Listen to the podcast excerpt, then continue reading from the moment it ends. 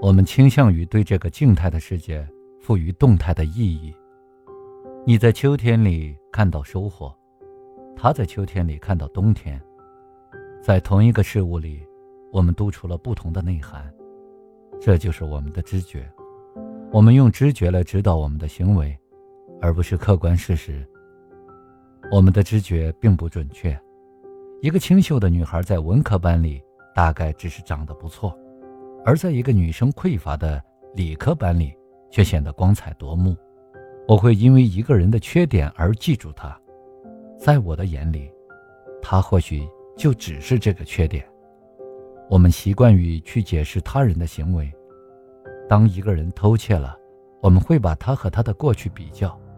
如果他过去亲切善良，我们会认为他是有苦衷的；如果他过去孤僻冷漠，我们认为。他就应该是个盗窃犯。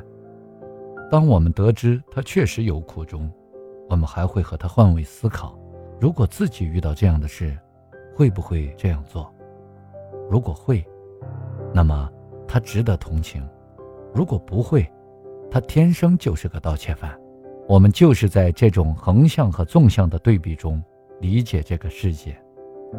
我们以偏概全：一个学习好的孩子一定品格优良。一个学习差的孩子，一定品德欠缺；一个热情的人，一定幽默；一个冷酷的人，一定人缘不好。我们天真的认为，人同此心，心同此理，别人应该跟自己想的一样。我们觉得物以类聚，人以群分。清华的每个孩子，都是才华横溢；技校的每个孩子，都是淘汰品。在刚刚遇到魔鬼之后，我们会觉得天使如此可爱。在一群天使之中，我们觉得每个天使都是平常人。我们就是这样，以有限的信息来认识这个世界，而这些有限的信息又是根据我们的兴趣、背景、经验、态度，甚至是心情来主观采集的。我们可以在一个模棱两可的事件中得出一个毫无根据的结论。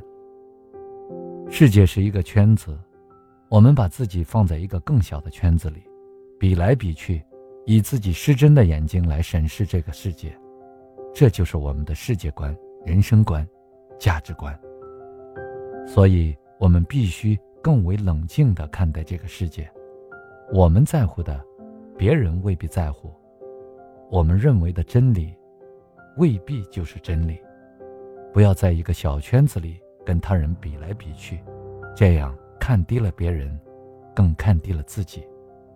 以一种更为开阔的视野，在一个更大的空间、更长的时间里，来审视自己的行为，以一种自主客观的心态和主流体系保持理性的距离，把时间浪费的更有意义。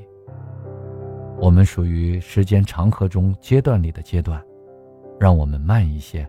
更慢一些，清楚地审视这个世界，看得更真一些，更长一些，让自己活在一个客观的世界里，而不是他人的言语和期望里。